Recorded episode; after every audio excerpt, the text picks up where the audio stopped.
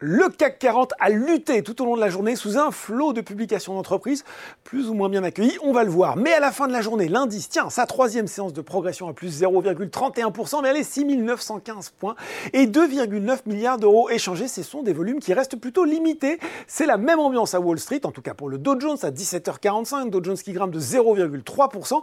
Le Nasdaq, eh ben, il cède lui 1,4%, plombé par Alphabet. Les résultats trimestriels du mastodonte de l'Internet ont pourtant dépassé les attentes, mais la croissance dans le cloud a déçu, alors qu'à l'inverse, Microsoft a battu les anticipations dans ce domaine grâce notamment à son offre enrichie à l'IA. Résultat, le premier recule de 9%, oui quand même, hein, quand le second gagne 2,5%.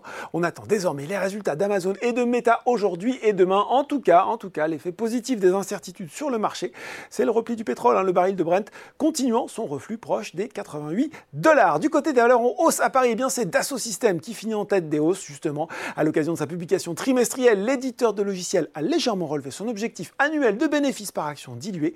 Ce dernier est anticipé entre 1,19€ et 1,21€ en progression de 11 à 13% à taux de change constant. Le chiffre d'affaires a lui augmenté de 11%, là aussi à taux de change constant, au troisième trimestre à 1,42 milliard d'euros.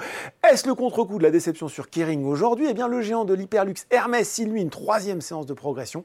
Ça va bien aussi pour Atos et Sanofi. Air Liquide tire son épingle du jeu après avoir lui affiché un chiffre d'affaires de 6,8 milliards d'euros au troisième trimestre en croissance comparable de 1,5%. Du côté des valeurs en baisse, vous ne rêvez pas, Worldline a bien perdu 59,2% sur la séance est finie au plus bas historique. Une sanction très trop sévère pour le spécialiste des paiements qui a abaissé ses objectifs annuels, tablant désormais sur une croissance organique de son chiffre d'affaires de 6 à 7% pour 2023 contre 8 à 10% auparavant.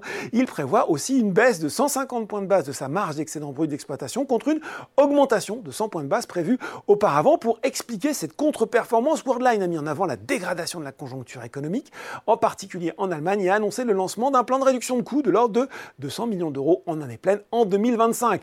Malgré cette fois-ci des objectifs annuels confirmés, bien Clariane aussi est sévèrement sanctionné et recule de 20%, entraînant Orpea dans son sillage. En fort recul aussi, Nexity, là c'est même de la vente préventive, hein, alors que le promoteur immobilier publie ses résultats ce soir après bourse.